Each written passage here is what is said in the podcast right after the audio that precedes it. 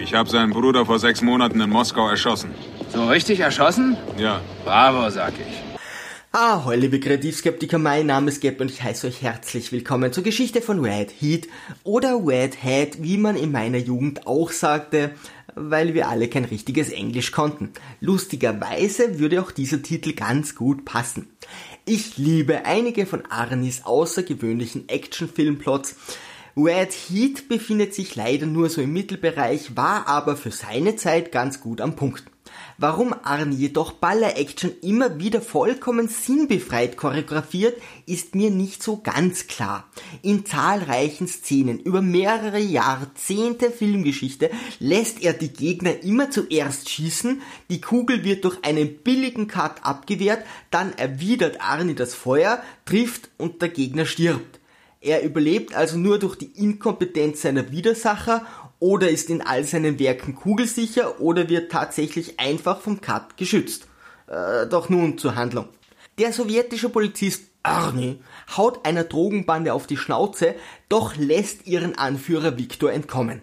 Dieser flieht in die USA und denkt sich, wenn ich schon einmal hier bin, dann könnte ich auch von einer Gang Drogen kaufen und sie anschließend wieder Nikolaus unter der armen Bevölkerung Russlands verteilen.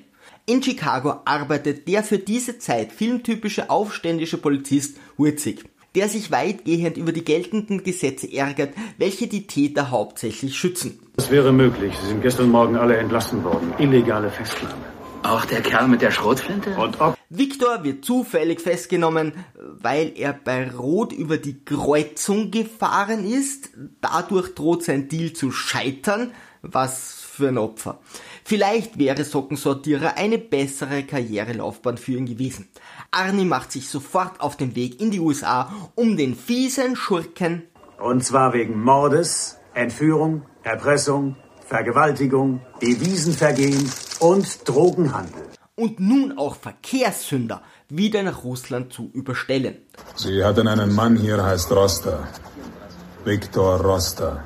Victor entkommt bei der Übergabe, doch Arnie kann den Schließfachschlüssel für sein Geld sichern.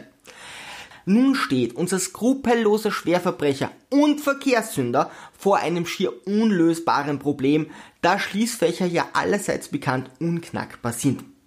Arnie ignoriert seine Befehle, verbündet sich mit Witzig und legt endlich richtig los. Er bricht einem Informanten beim Verhör den Finger und schließt einen Deal mit dem blinden, dauerhaft eingesperrten Anführer der Gang. An dieser Stelle frage ich mich, ob ein Boss in Freiheit bei wichtigen Geschäftsmeetings, zum Beispiel bei McDonald's, nicht etwas effektiver wäre. Auch so ein Opferverein. Dann zieht unser Held noch Victors amerikanische Frau in die Sache hinein, wo ich jetzt nicht glaube, dass er eine Aufenthaltsgenehmigung für einen Kurzurlaub mit Drogenkauf benötigt, überredet sie ihren Mann zu verraten und findet sie später bei einem mondscheinnächtlichen Bad im Fluss tot auf. Das nennt man Collateral Damage. Beim Treffen mit Victor flexen die beiden Russen Ich lasse mich nicht gerne als Köder benutzen. Ich dachte, Victor wollte mich sehen. Steigen Sie in den Wagen. Die Menschen haben viele Bedürfnisse. Eins davon ist Recht und Ordnung, ein anderes Entertainment. Du hast meinen Freund getötet. Du hast meinen Bruder getötet. während Ritzig mit einer Knarre am Kopf die Geisel mimt. Abgesehen von einer kleinen Exposition des Schurken bringt uns das ganze Gespräch zwar keinen Deut weiter, dafür Ritzig einen sicheren Bypass. Während so ein verdammter Glatzkopf ihm eine Kanone ins Ohr drückt. Jetzt fahren wir zum Krankenhaus. Sie sind ein Arsch. Victor verrät die Gang und liefert sich mit Arne einen Kampf in Bussen, wobei sie halb Chicago zerstören, bis es unweigerlich zum Shootout kommt. Wieder schießt Victor zuerst, die Kugel wird durch einen Cut abgewehrt und Arne gewinnt. Dann betrügt er Ritzig noch beim freundschaftlichen Uhrentausch Danke.